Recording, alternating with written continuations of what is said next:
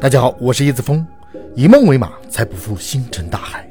请锁定解密大世界，让我们一起来认识更大的世界。今天我们继续来聊亚特兰蒂斯。亚特兰蒂斯失落之城是两千三百多年前的古希腊哲学家柏拉图首次提及的。事实上，在柏拉图时代往前推九千年前，亚特兰蒂斯就已经存在了。并且早在寻找新大陆的浪潮中，就曾有人把亚特兰蒂斯画在航海图上。然而，亚特兰蒂斯究竟在地球上的何方，又是如何毁灭的？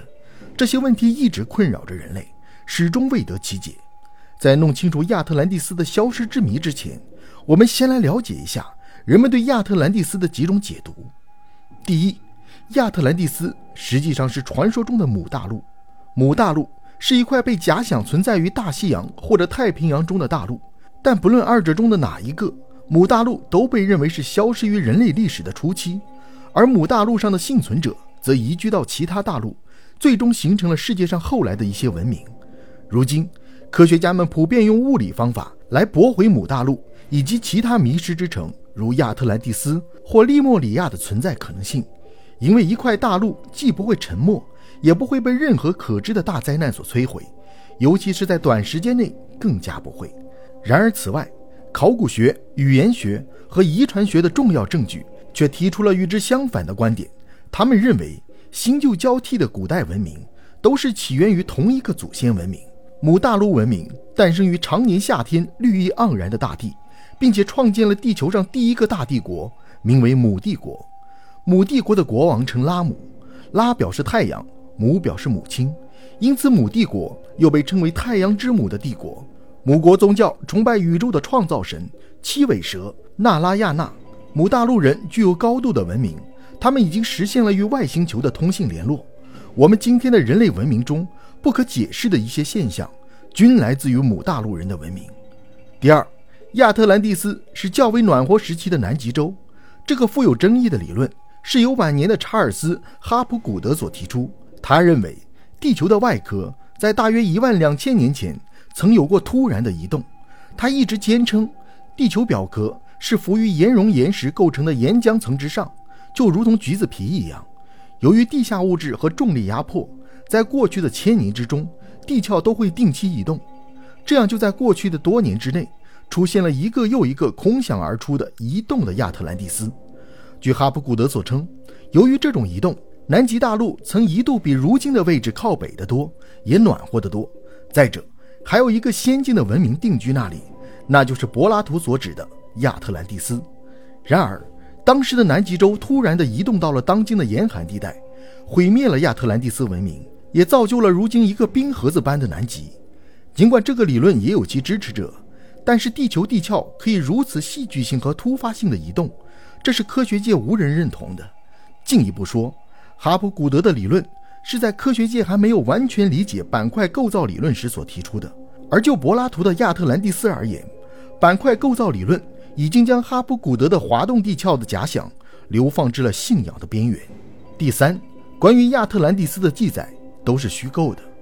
多年以来，科学家和史学家都坚持这样一个传统的观点：柏拉图在《科里西亚斯》和《地脉欧篇》里所记载的那个让人讶异的富足之地。只不过是一个虚构的故事而已。这个故事旨在为了娱乐和启迪他的读者，告知他们狂妄自大和背弃神灵是极度危险的。柏拉图从未打算将这个故事当作是一个关于真实之地或者实际之事的记载。其证据在于，柏拉图曾经告诉读者，希腊神之波塞冬爱上了亚特兰蒂斯第一任国王亚特兰蒂斯的美丽女儿，并和她生下了很多孩子。于是波塞冬果断地将大陆分割成块，赐予他的孩子。柏拉图还曾经说道，在一万二千年前，亚特兰蒂斯被希腊和东地中海的民族联盟给击败，这比大陆上最早出现的文明还早上了千万年。这种说法至少是整个故事不太可信。这样问题就来了：如果我们迫使自己相信这样的故事是真实的，那我们岂不是要在逻辑上全盘接受故事的所有内容？包括生育孩子的神和一条扭曲的时间轴，这些难道也是真的吗？说到近代人对于亚特兰蒂斯的了解，那就不得不提到柏拉图。关于柏拉图的所言到底是真是假，这估计只有柏拉图自己知道了，或者是他听别人所述，自身也不知道其真假。第四，亚特兰蒂斯曾真实存在于大西洋中部，而后被一场自然灾害所毁灭。这种传统的观点，纯粹是19世纪作家以及1882年的亚特兰蒂斯爱好者伊格内修斯·唐纳利的作品《亚特兰蒂斯大洪灾之前的世界》的残留之物。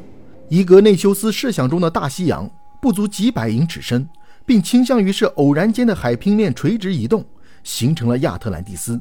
因为他所在的时代对海洋知识的普遍匮乏，以至于他的理论在那个时代被广为接受。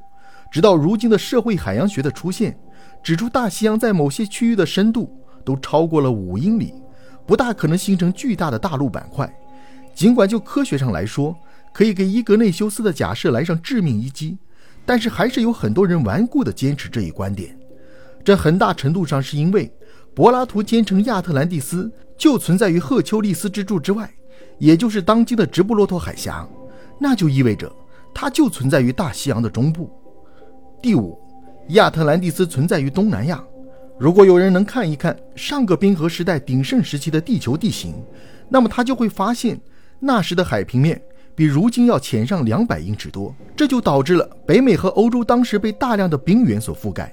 同样，你也可以看到，如今的印尼附近的那些群岛。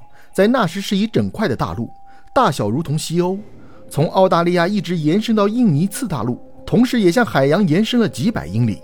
温暖如春，亚热带气候，庞大而厚实的大陆，简直就是新兴文明完美的发祥地。而且科技程度也可能并不逊于如今。